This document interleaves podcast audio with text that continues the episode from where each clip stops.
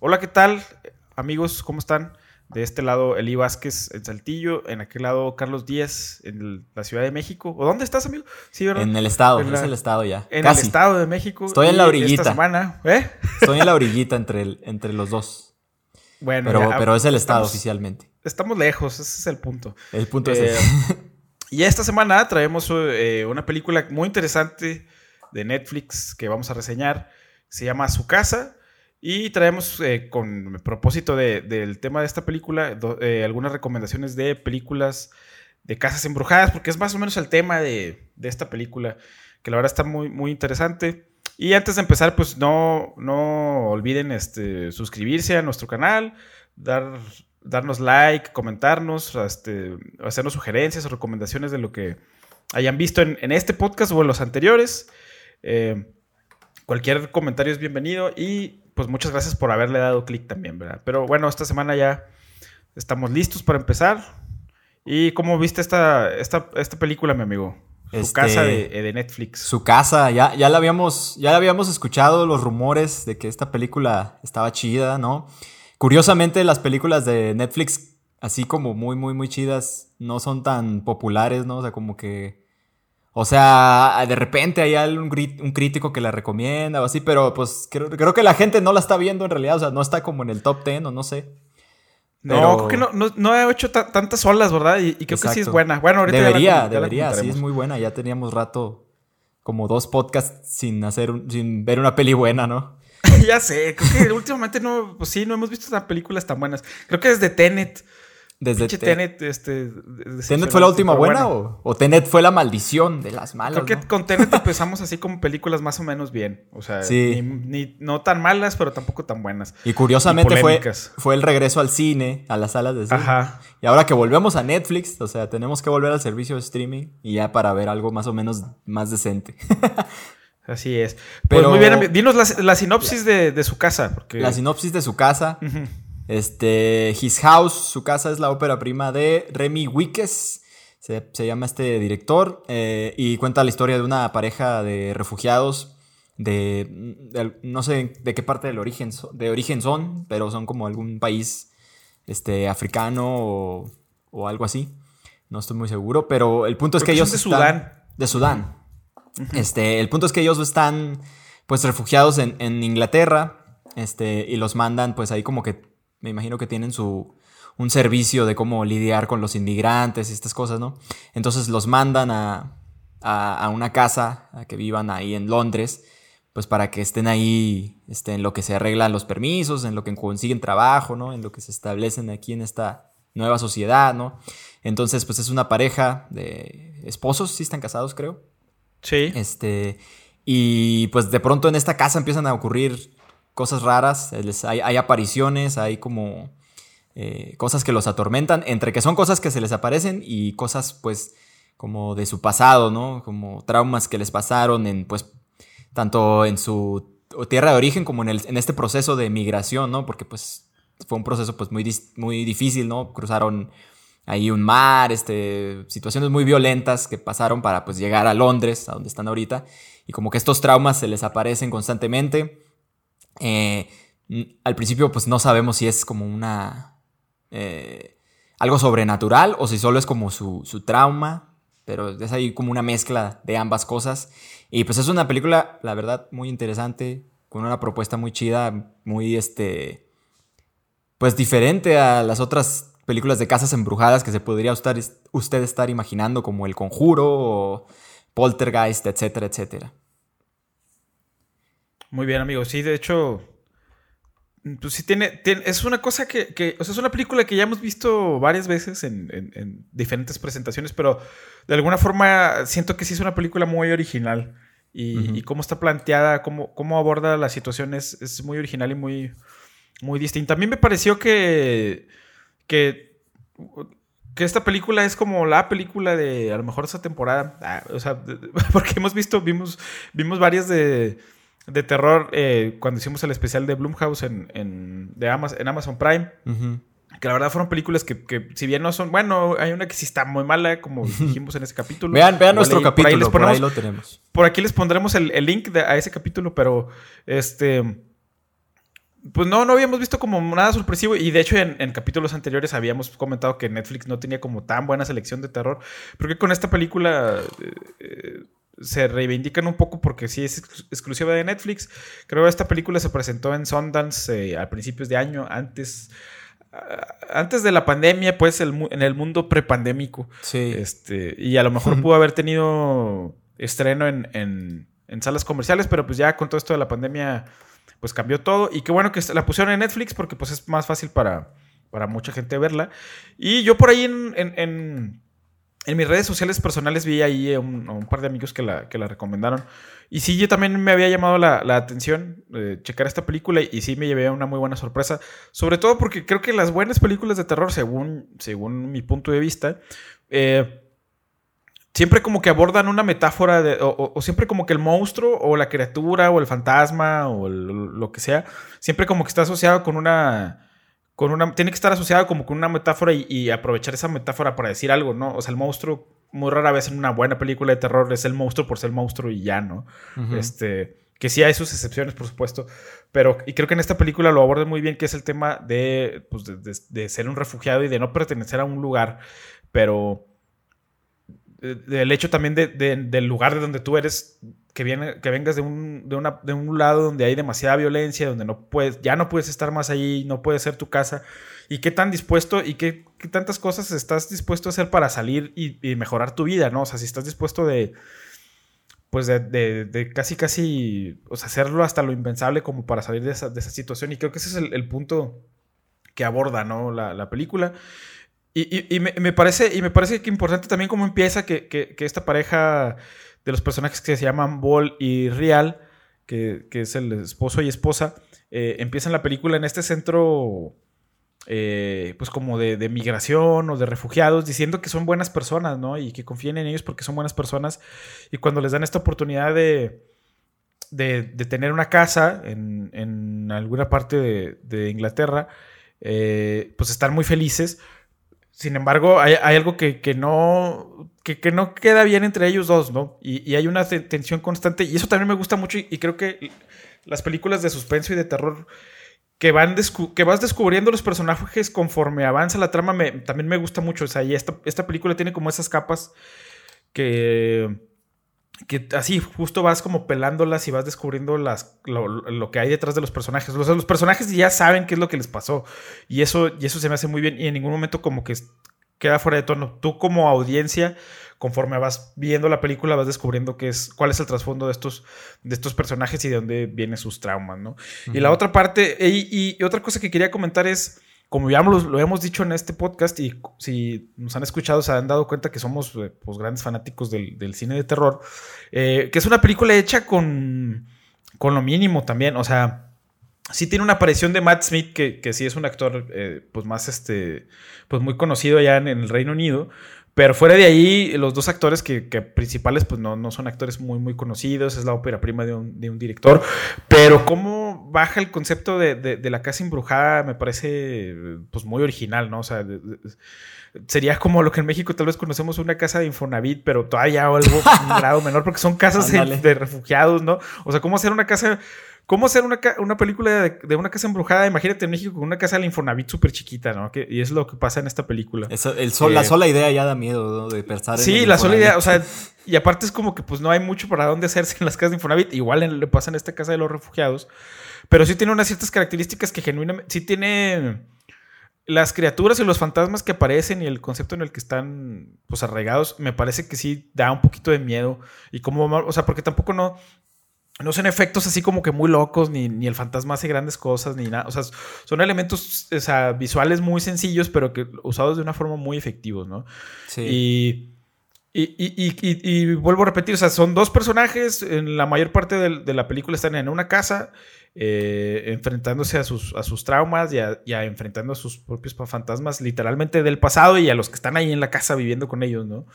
Y luego tienen unas partes oníricas que resuelven muy, muy, muy bien.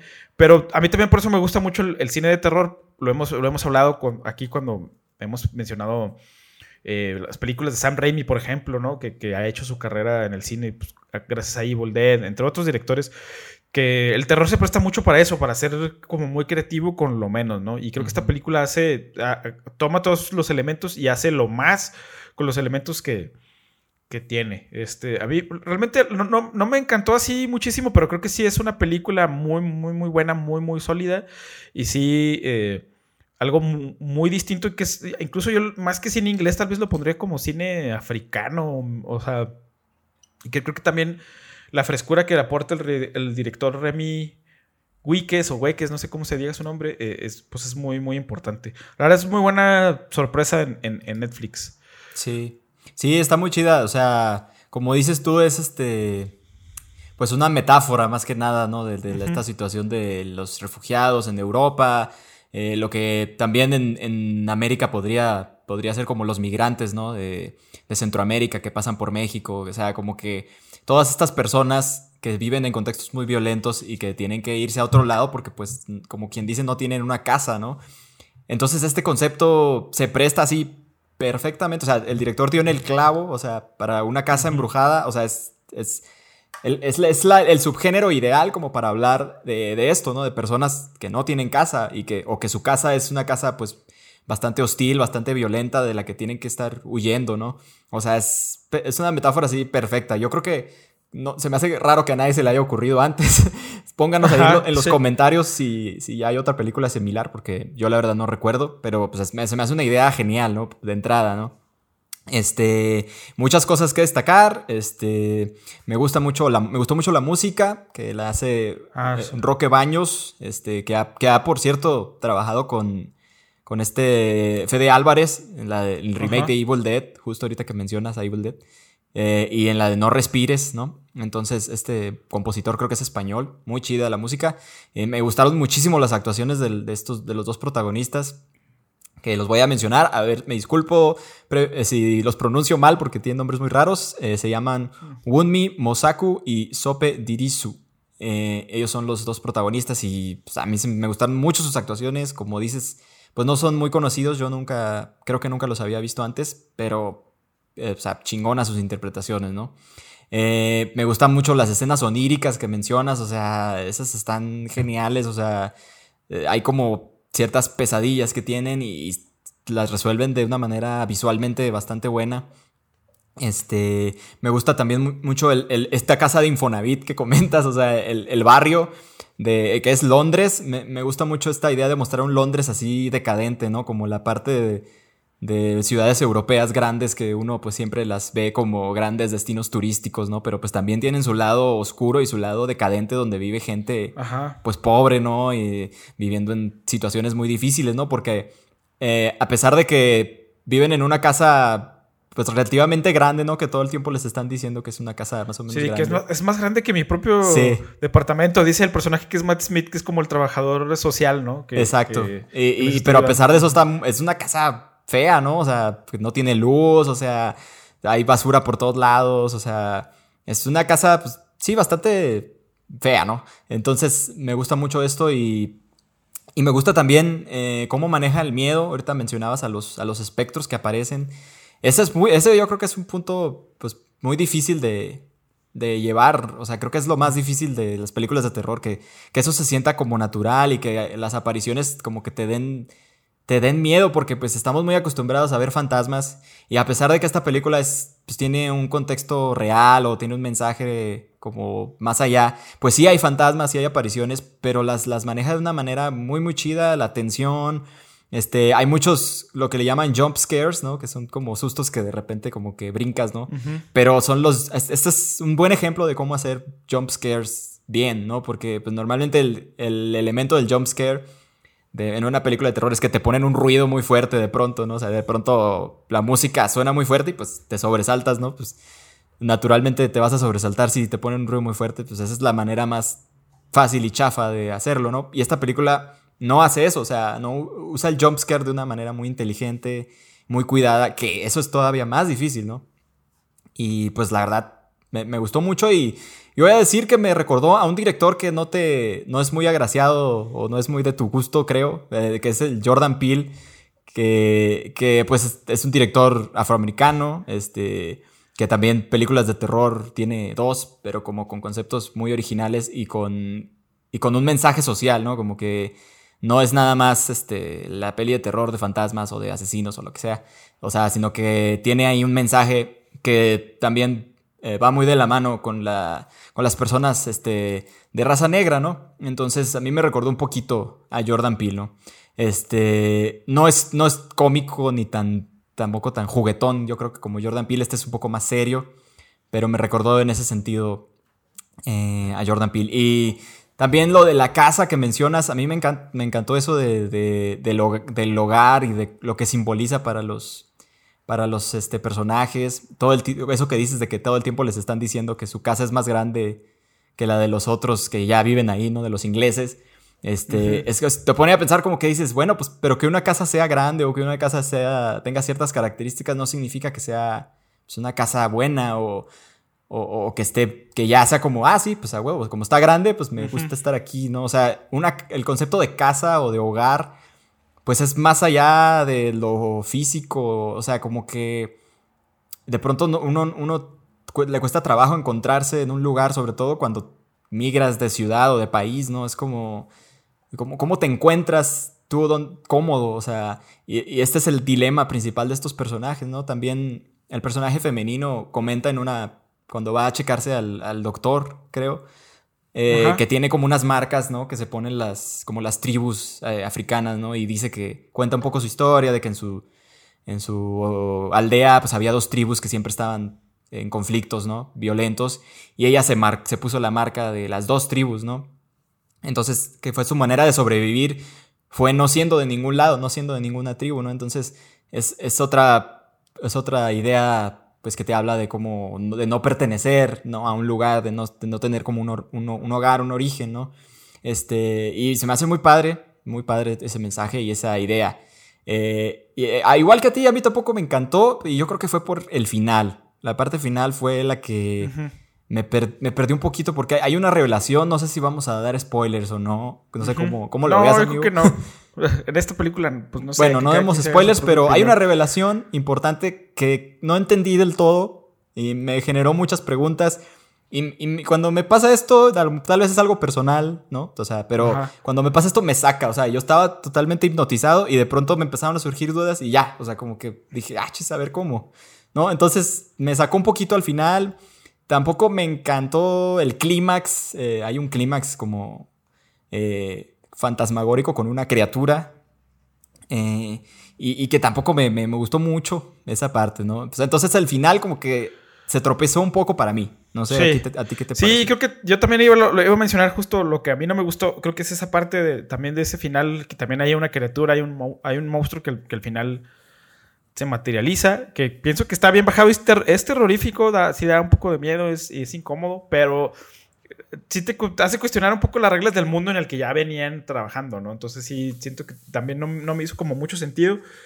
Y, pero me gusta al final, me gusta el final de cómo termina la historia. Eso sí, me gusta cómo, cómo, tal vez no cómo llegan a ese punto, pero sí me gusta cómo cierra. Pero pero sí, no, no es una película perfecta y sí tiene. Eh, y luego ya lo hemos mencionado también con las películas de Blumhouse, que, últimamente las películas de terror a huevo quieren meter como un giro al final, ¿no? Ah, este es el giro que no esperabas.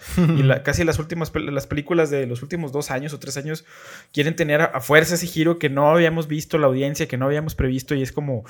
Como que a veces siento que, que es como de una especie del director o del guionista decir, ah, este como tratar de ser más listo que tú y, está bien, digo, no pasa nada, pero a veces sí puede resultar algo medio, medio chafa, que creo que para mí este no, en esta película no es el caso, pero creo que eso le resta un poquito de ser una película bastante, digo, creo que es una película bastante sólida, pero de ser una obra así como como muy destacable. De todas maneras, creo que es una película que yo no creo que vaya a olvidar pronto. O sea, sí la voy a tener como referencia de, terror y como fan que soy del, género, sí la voy a. La, sí la recomendaría. Entonces, yo, para ya ir cerrando con, la, con esta sección de la reseña, yo le pondría un 8.5 a, a, su casa en Netflix, bastante recomendable.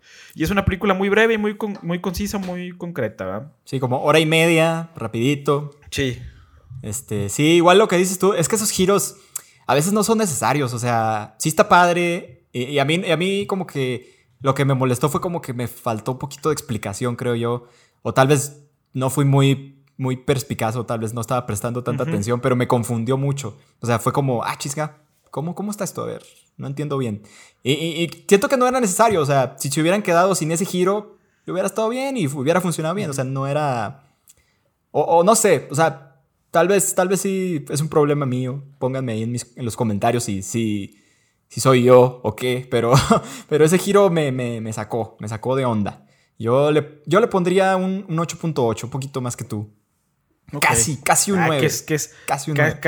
¿qué, específico? Es mi casi 9. mi 8.8 es como que casi fue un 9. Estuvo muy cerca de ser increíble. Pero bueno, sí es increíble. Yo creo que sí. Ahorita que mencionaste a Blumhouse y, a, ahorita a Jordan Peele, ¿no? O sea, es este tipo de películas de terror que no son las típicas películas de terror. O sea, que quieren hacer algo distinto y, lo hace muy bien, ¿no? O sea, recordando estas propuestas de Amazon que, eh, que estrenó Bloomhouse, que pues la mayoría no son muy buenas, eh, te pone a pensar de cómo, cómo, cómo sí se puede hacer un terror distinto y un terror que no se va por lo convencional, pero hacerlo como bien, no nada más como por hacer algo distinto y que ni siquiera...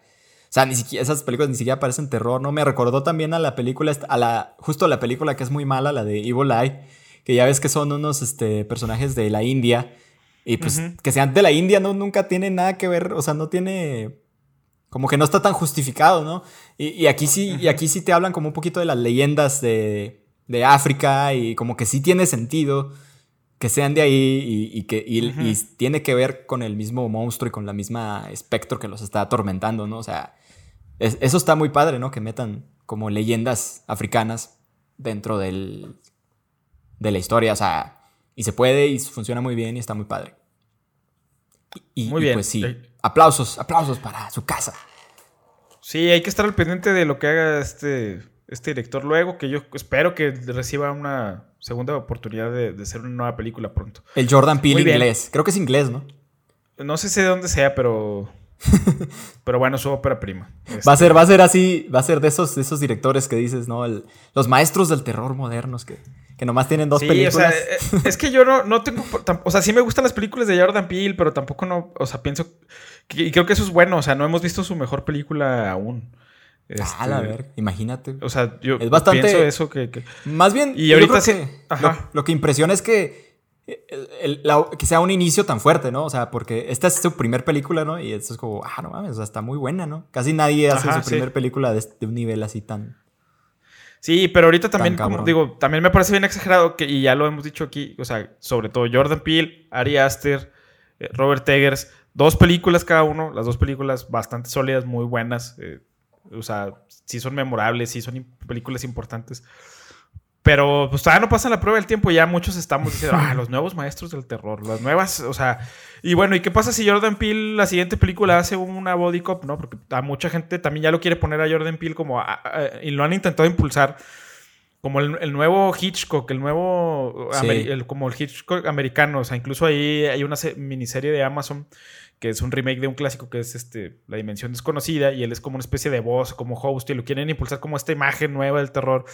Pero los que ya lo conocemos, pues, o sea, yo a mí me parece imposible olvidar como su background como comediante. Y a mí no me sorprendería que su siguiente película fuera una body cop o una. O sea, ¿qué va a pasar si él hace. O sea, y lo puede hacer, va. Y, me encantaría ver una body cop de Jordan Peele. Pero.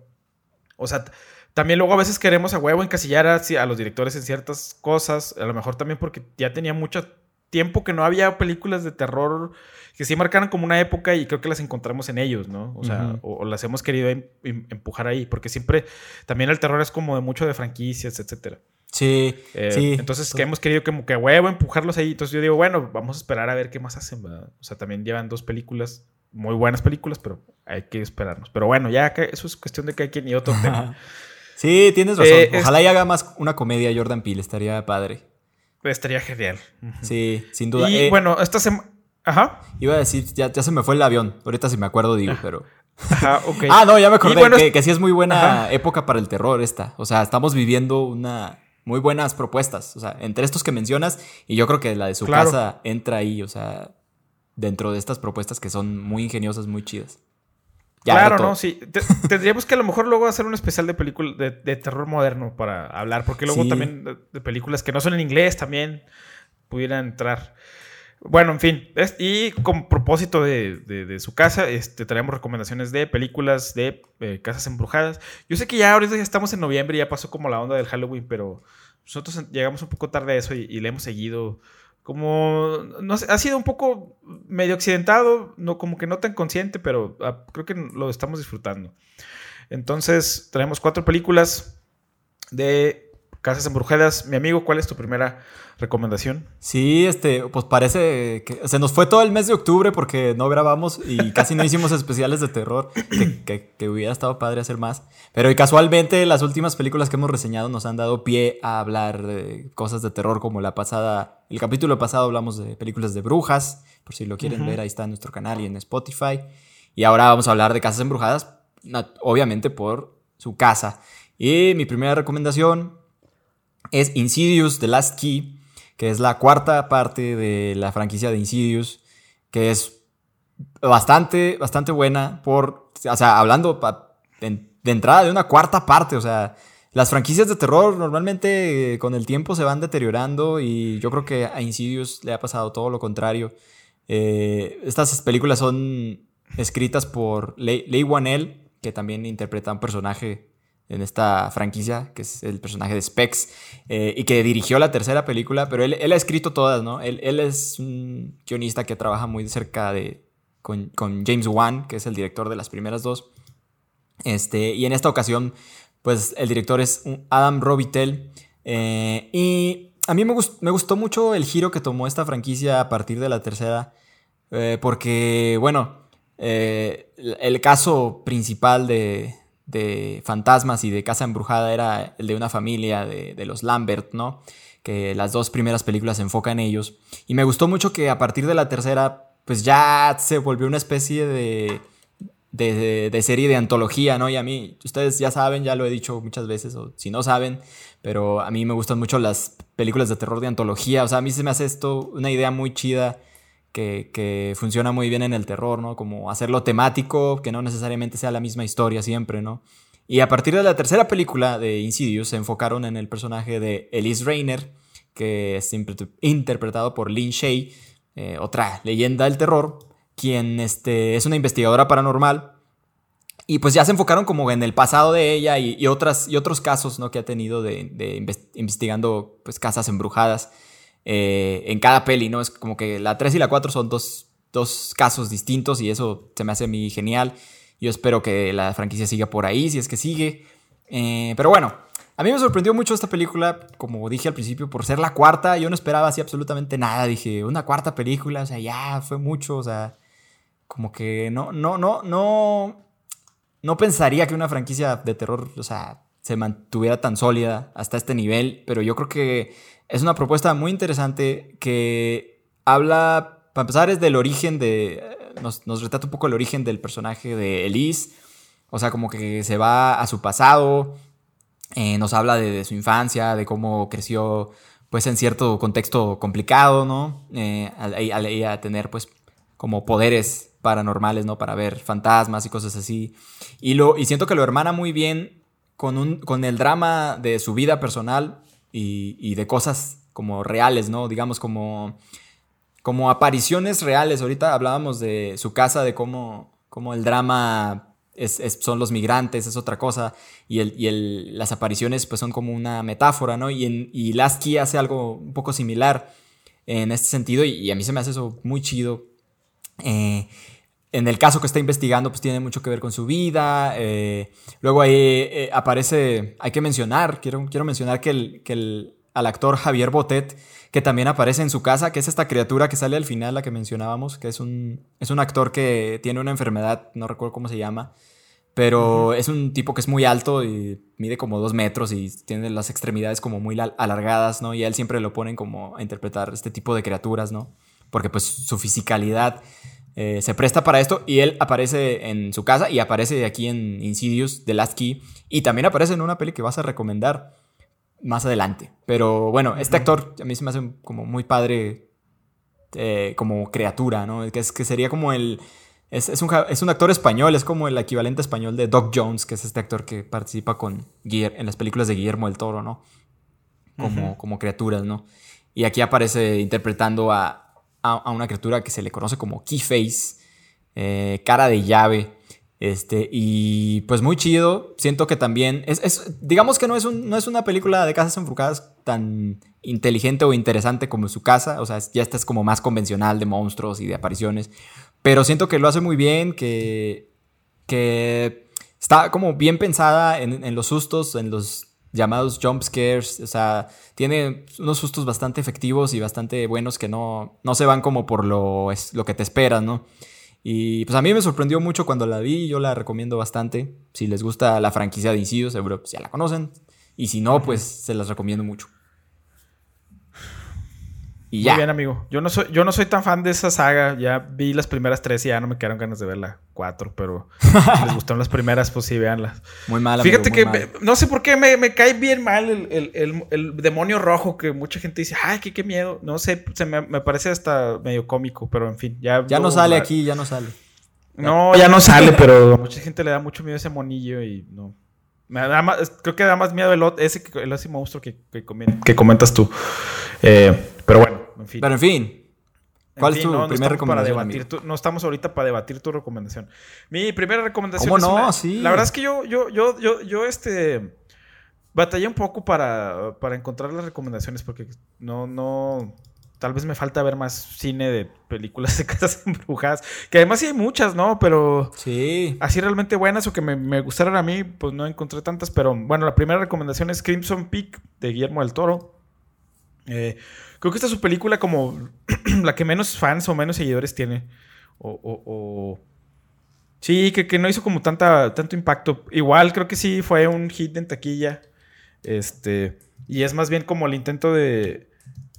De, de, Guillermo del Toro de hacer una, película o de llevar al cine una, una, novela gótica, que yo creo que precisamente esta es su mayor, es su mayor virtud, que es una novela gótica, pero también es su mayor defecto, pues que es una novela gótica con todo lo que eso conlleva, ¿no? O sea, con las características de la novela gótica, que es como, pues sí, es una historia en una casa embrujada, hay fantasmas, hay espectros, pero también hay una historia de amor ahí, ¿no? Entonces, eh, ese son como lo, lo, lo, lo que vas a encontrar casi siempre en, las novelas góticas. Y a mí lo que me gusta de esta película es la dirección de, producción, digo, el diseño de producción y, la dirección de arte. O sea, la, casa embrujada sí es, realmente sí es un personaje en, esta película. Este, hay, hay eh, pues está, hay muy buenos actores. Está la protagonista Mia Wasikowska, Tom Hiddleston es el otro, Jessica Chastain. Ellos son como los tres este, protagonistas principales. Pero creo que es una película que como quiera mucha gente no le hizo mucho, mucho caso y creo que sí tiene mucho mérito en el sentido, sobre todo, como decía, de, la cinematografía, del diseño de, producción, incluso de cuando que no es una película que tenga muchos sustos o muchos espectros, pero cuando hacen su aparición me parece que están como muy, muy bien diseñados y, como que del Toro siempre encuentra una forma de hacer estos espectros como probablemente creepy, ¿no? Y que sí tienen una función real dentro de la historia, o sea, no solamente es el monstruo para que el monstruo asuste y aparezca, o sea, sí forman parte como de un rompecabezas más, más grande, eh, estos espectros. Eh, y el sonido también de estos espectros que, pues, la verdad me, me, gusta mucho. Creo que no, no comentaré más de, de, la historia. O sea, realmente eh, habla. habla un poco pues, de, de, ahí de, un, de una pareja que es como.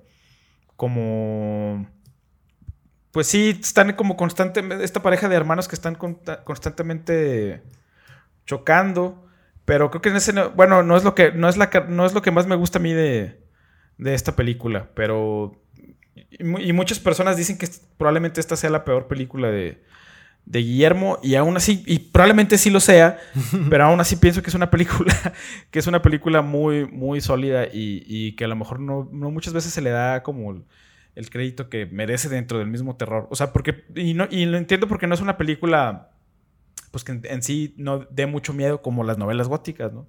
que es lo que digo, o sea, mm, creo que las novelas góticas se centran luego más en, las historias o en las relaciones de los personajes, que en este caso creo que sí están bien construidas.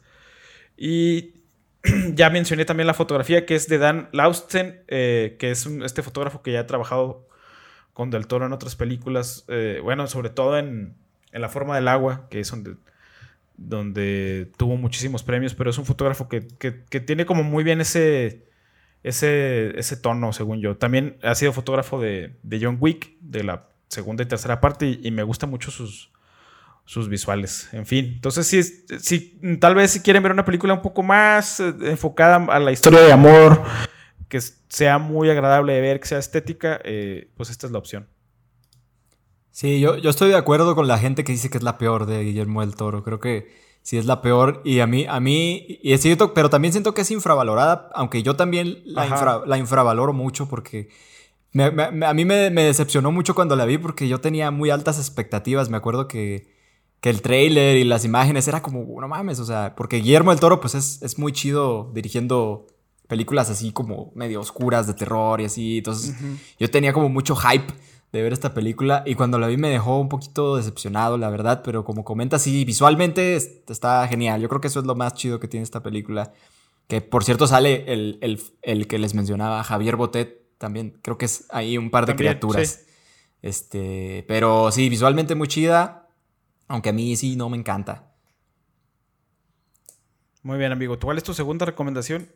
Mi segunda recomendación es un clásico de 1963 que se llama The Haunting, que es este, pues una, yo creo que de las mejores películas de casas embrujadas de la historia y este así como, pues un gran, un gran clásico eh, adaptado de, la novela The Haunting of Hill House, que famosamente ahora fue adaptada en una serie de Netflix hace un par de años por Mike Flanagan. Bueno, esta, este clásico está adaptado de esa, de esa novela de 1959 de Shirley Jackson, ¿no? Y pues cuenta la historia eh, de un investigador paranormal que se lleva a un grupo pequeño de personas a una mansión donde han ocurrido pues diversas tragedias a lo largo de la historia y pues se cree que ahí hay como apariciones o cosas este, extrañas, ¿no?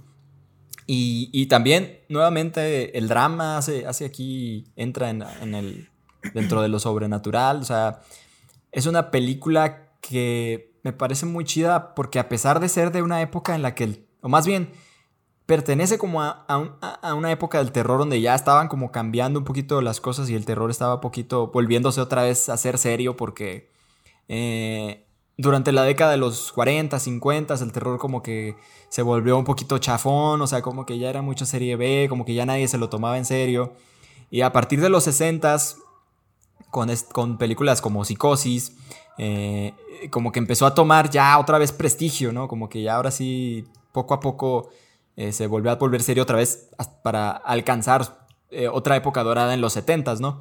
Pero yo creo que The Hunting fue una de esas películas que empezó como a tomárselo en serio de nuevo. Es una película dirigida por Robert Wise, quien ganó el Oscar por los musicales West Side Story y The Sound of Music.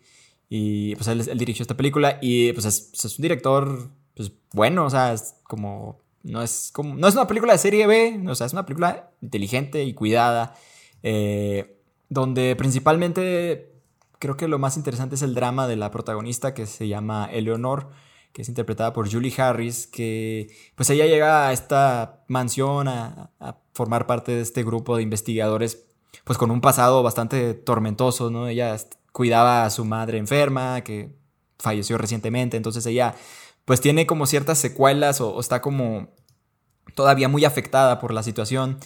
Y, y, aquí es donde entra como la parte interesante de, pues del terror, como que entre que, entre que sí pasan cosas extrañas, entre que pues, son cosas que ella trae desde antes, y entonces a mí se me hace este un juego pues muy interesante que le da pues otro tono y otro giro a, a esta película que pues, es, un, es un gran clásico que sentó las bases para que el terror luego ya fuera, fuera tomado más en serio en las décadas posteriores hasta que llegó a los 80s, donde volvió a ser un poquito más ridículo, ¿no? Pero, pero en los 60s y 70s creo que es una época donde el terror se volvió a tomar como, pues sí, como con seriedad, ¿no? Con ya como algo de, que podía ser nominado al Oscar incluso, ¿no? Eh, creo que esta película también tampoco es tan, tan reconocida, o sea, como que sí pasa un poquito poquito desapercibida por la historia y por también por, por otras, otros clásicos que salieron que pues como que la opacan un poco pero me parece que es muy interesante y que deberían verla todos eh, para, pues sí, pues es un, sentó bases, sentó eh, como, influye, es muy influyente de, de, las posteriores mansiones embrujadas que hemos visto en el cine. Muy bien, amigo. Así es. ¿Y tu bueno, última? este.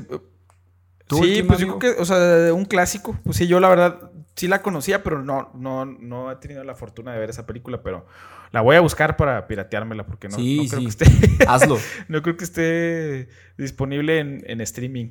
Que luego eso es lo, como, es lo que hemos mencionado, ¿no? Que hay como para todos los cinéfilos y, y en todo en general, como que todos tenemos esta obsesión luego por, por ver lo nuevo y consumir lo nuevo y a veces sí nos cuesta un poco de trabajo voltear a ver los clásicos y deberíamos de hacerlo más seguidos, pero luego también es difícil acceder a ellos, este, y ahorita que estamos también todos muy acostumbrados a estas plataformas digitales, Netflix, Amazon, etcétera, y que si no está allí, pues es, ya la gente no, no hace como el esfuerzo extra, pero pues no importa, amigos, es fácil, es relativamente fácil bajar torrents. Aquí O- o- o fomentando la comprar- piratería. Sí.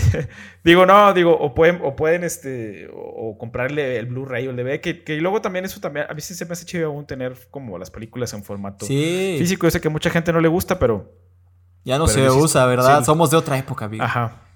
Sí, ya lo sé. Bueno, en fin, eso también será por otro. Pero sí, no le tengan miedo a los clásicos. Es, es bueno No, ver para con películas del pasado y pues también pues son las que influyeron. Sin esas películas no existiría El Conjuro, no existiría eh, Crimson Peak, ni Su Casa, ni ninguna de estas más Ni nuevas na- de las que ninguna de estas hablando. películas.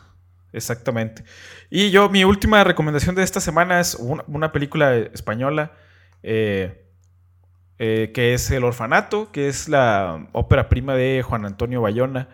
Eh, es una película del 2007 que en su momento eh, fue muy, muy taquillera cuando se estrenó. O sea, es una película que contó con un presupuesto de 4 millones de, dólares y logró recaudar más de casi 80 millones de dólares. O sea, fue un éxito y pues ayudó obviamente a este director a lanzar su carrera. Que si no lo conocen, eh, ha dirigido películas como Lo Imposible y creo que dirigió la, la secuela de Jurassic World, ¿verdad? Eh, Mm, entre otras cosas. Déjame investigo en lo que, en lo que Sí, tú hablas. aquí, aquí estoy viendo en, en Wi- en Wikipedia. Y eh, eh, pues es un, es un director interesante.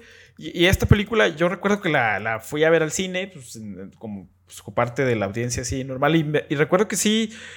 eh, Es, es creo que es similar a Crimson Peak porque no es una película que tenga como muchos sustos o que tenga como mucho un, monstruo, una criatura, ¿no? O sea, como que aquí el, la historia es este, sobre una familia que llegan a, un- a una casa que, que fue un orfanato, en la que esta familia que está compuesta pues, por la mamá, el papá y el, y, el, y el niño, y es una casa muy vieja, y este niño que se llama Simón, eh, se, hace, se hace amigo de un, pues, de un amigo imaginario que es Tomás, y conforme va avanzando la trama te das- vas dando cuenta que pues, en esa casa hay una serie de, fantasmas que tienen que ver con el orfanato en el que la mamá estaba ahí. O sea, de alguna forma esta mamá- la mamá salió de ese orfanato, hizo su vida, regresó, compró la propiedad y ahora quiere hacer como un centro también para ayudar a más niños a salir adelante, pero al, mudarse allí la historia se va haciendo, realmente la historia es, es- bastante oscura porque empiezan a pasar muchas cosas en cuanto a los fantasmas, el, eh, el- niño luego desaparece y los papás, luego a, media película la- eh, se transforma en esta búsqueda de volver a encontrar a, a Simón porque nadie sabe dónde está y todo el mundo sospecha que o el, o el amigo imaginario que es Tomás se lo llevó o hay una como una especie de nana que también este que era como que trabajaba ahí en el orfanato. Entonces empieza a hacer como una trama ahí alrededor de, de esta de esta casa que aparentemente está embrujada y conforme va avanzando la trama vamos descubriendo lo que va pasando eh, o lo que pasó ya en, en esta casa.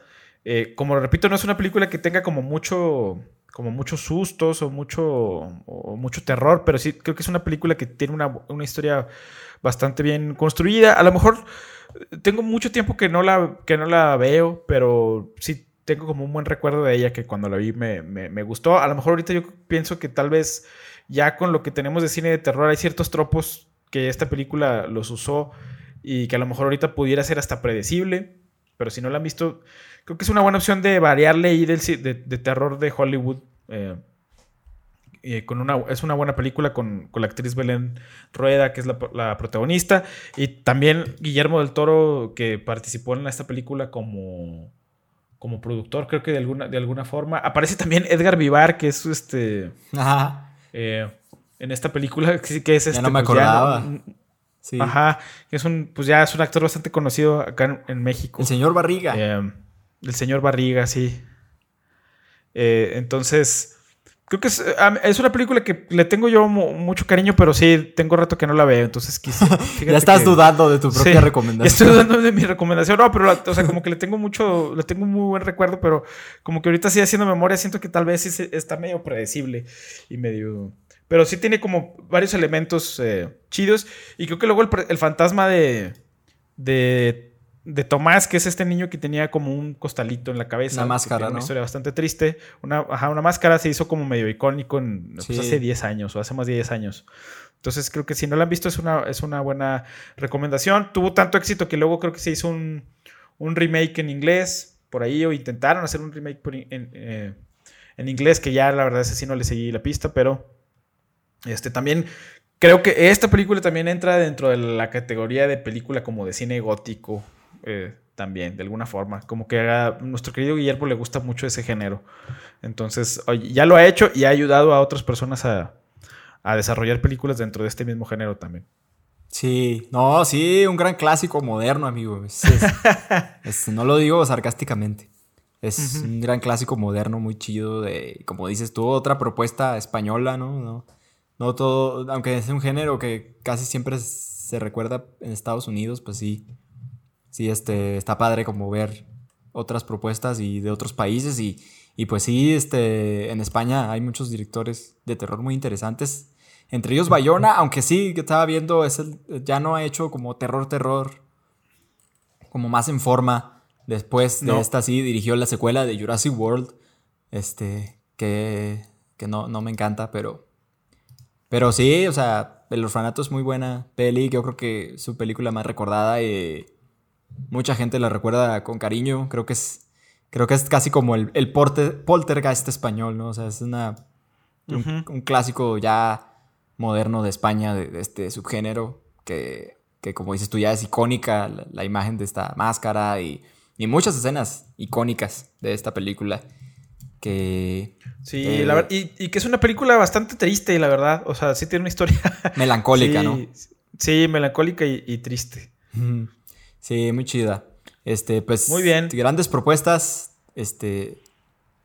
De, de- de las casas embrujadas, todas, ahora sí, todas, hasta nuestra recomendación. Está, ch- la, la- digo, la reseña también estuvo buena. O sea, creo que es un género. Pues a pesar de que es un género ya muy usado, igual pasa como siempre los subgéneros del terror que se vuelven como clichés y así. Pues a pesar de eso, sí hay, hay maneras como ingeniosas de, verlo y hay propuestas muy padres que pues le dan un giro muy interesante y creo que estas que les mencionamos son, son muy buenas todas y cada una en su tono y cada una tiene sus cosas y sus ideas muy padres que, que pues nos hablan de que este terror clásico que yo creo que volvió, volvió mucho con gracias a El Conjuro que pues el terror ya se había, se había estado convirtiendo en años recientes en, en puras películas de estas de found footage, que es como el terror de que graban con el celular y la cámara ahí moviéndose Sí. mucho y que se volvió muy popular precisamente porque pues es muy barato y tiene mucho éxito en taquilla, entonces pues, te gastas te gastas ahí unos cuantos dólares grabando con tu celular ahí todo movido y te ganas unos buenos millones. Entonces ya nadie, ya nadie quería hacer películas de terror normales como con una foto chida, como una producción ya más grande. O sea, como las- los clásicos como, como The Hunting, ¿no? Que les, que les mencioné ahorita. Este, pues ya, o sea, nadie le quería invertir eso hasta que llegó James Wan a hacer El Conjuro y fue un hitazo. Entonces, ya ahora se puso de moda otra vez hacer como pelis de terror más serias, como más, como más grandes y con producciones como chidas. Y pues le, le agradecemos mucho a James Wan por esa propuesta. Sí, muy bien. Pues bueno, yo creo que esto ya sería todo por esta semana, mi amigo. Este, Así es, ya muy la- la cortitos nos quedamos ahora sin las noticias. Este, Ya sé, no, pero está chido. nos falta, nos falta una sección, nos falta que nos recomienden algo. Creo que no nos han recomendado nada, ni yo tampoco he pensado en nada, la verdad. no sé qué. No, pero ya se nos, ya se nos ocurrirá algo, no se preocupen. Sí, y si Eh. no, pues así está bien, ¿no? A lo mejor así somos más, más breves. Está, está bien. también chido eso. Bueno, eh, pues si llegaron hasta esta parte del video, les agradecemos mucho. Recuerden dejarnos un comentario, un like o lo que ustedes quieran. Este, a lo mejor a ustedes no nos cuesta mucho y a nosotros nos ayudaría bastante. Eh, y pues nos vemos la próxima semana por aquí.